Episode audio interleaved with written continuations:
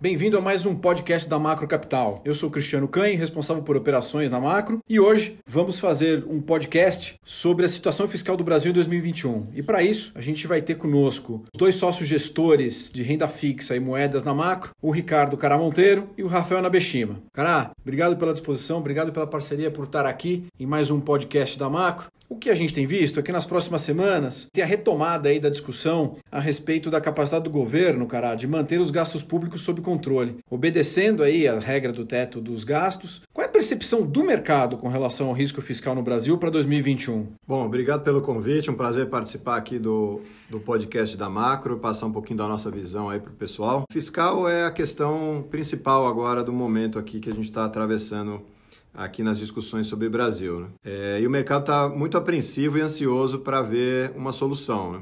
Esse debate já dura alguns meses, o governo vem postergando a decisão, é, mostrando pouca coordenação e no final do dia a palavra final vai ser do presidente, que é muito difícil de antecipar. A gente já teve muitas idas e vindas, muitas sinalizações ruins que frustrar, frustraram o, o mercado e conforme o próprio governo sinalizou, essa decisão vai ficar para depois das eleições, né? E esse momento está chegando, né? O que contribui para essa, essa ansiedade toda que o, que o mercado vem sentindo aqui nesses últimos dias. E na ótica do mercado, o ideal, obviamente, seria manter o teto de gastos de forma clara e objetiva, sem nenhuma solução criativa que, que possa transmitir um, um viés político pouco responsável. Isso aí ia trazer muita incerteza e muita insegurança, que com certeza iriam influenciar aí na, na dinâmica de preços. Né? O mais importante, na verdade, até do que o próprio nível de, de endividamento em si, né? o mercado ele quer ver uma trajetória de dívida sustentável para frente. Né? Isso, isso sim traria confiança e, e credibilidade para ancorar preços dos ativos. Para isso, né, o, o importante é manter a responsabilidade fiscal e se empenhar, se esforçar para implementar a agenda de reformas com seriedade. A gente pode dizer que o Brasil chegou no limite, né?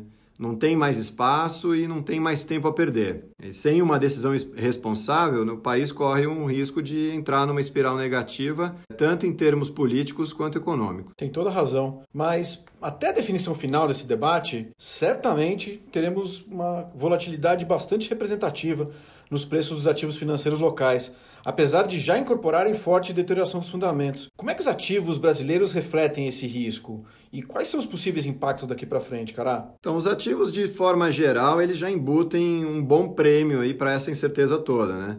A renda fixa talvez até mais do que a bolsa, né? Porque além dos impactos é, potenciais aí como inflação e, e desvalorização cambial, que atinge diretamente a renda fixa, a bolsa, de certa forma, ela sofre uma influência do, do cenário global, né, que tem performado muito bem depois da eleição americana e também da confirmação de algumas vacinas para combater a pandemia do coronavírus. Então, dessa forma, a gente pode dizer que uma decisão favorável com relação a esse risco fiscal, ela poderia gerar um, um ambiente positivo mais intenso nos ativos de renda fixa. Na verdade, tudo iria andar bem, né? Os ativos todos iriam performar é, muito bem, mas talvez a renda fixa ela tenha mais prêmio para devolver num primeiro momento, né? no curto prazo. No caso de uma solução desfavorável, a gente pode esperar mais uma onda de estresse nos mercados, né? a gente caminharia aí para essa espiral negativa que eu comentei anteriormente, onde provavelmente as expectativas de inflação seriam muito impactadas,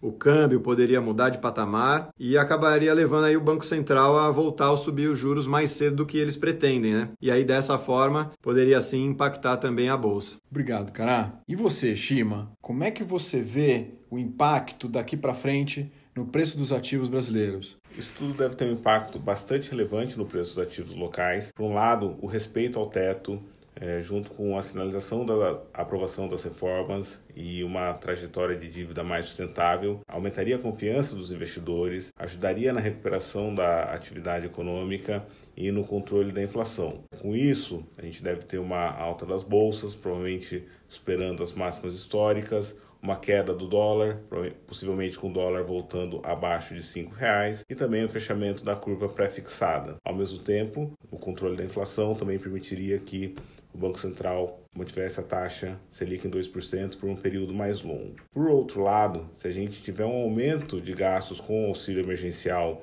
ou renda cidadã sem uma contrapartida de redução de outros gastos ou aumento de impostos, a gente deveria ter um cenário que diminuiria a confiança dos investidores, atrapalharia a recuperação da atividade econômica e o controle da inflação. Com isso, a gente teria uma queda nas bolsas, o dólar voltaria a subir, provavelmente até fazendo novas máximas e a abertura da curva é, pré-fixada. Isso também, com a maior dificuldade de controlar a inflação, o Banco Central seria pressionado a subir juros. Bom, obviamente eu não consigo deixar de perguntar aqui sobre como é que a gente pensa e como é que a gente tem planejado navegar numa situação dessa, Shima. Então, nesse cenário bastante incerto, com elevada volatilidade, o que a gente busca é aproveitar as assimetrias, aproveitar exageros nos preços para ajustar o tamanho das posições e também é, posições de valor relativo. Um exemplo que a gente tem na nossa carteira agora é uma posição comprada, inflação implícita e comprada é, na bolsa local. Né? Então a gente acredita que esse tipo de, de, posição a gente deve ter um bom resultado em qualquer um dos cenários. A gente também aproveita esses momentos de maior incerteza no mercado local para aumentar o nosso risco no mercado internacional quando oferece boas oportunidades. É, um exemplo disso é a gente teve esse ano diversos incentivos fiscais monetários, porém a gente estava com bastante incerteza.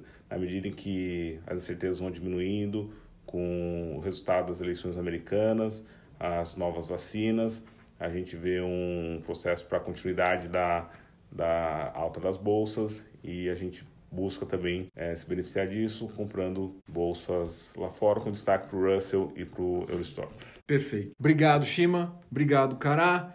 Esse foi mais um podcast da Macro Capital dessa vez sobre a situação fiscal no Brasil para 2021. Obrigado a todos os nossos ouvintes e se você quiser saber mais sobre a Macro Capital, acesse nosso site www.macrocapital.com.br.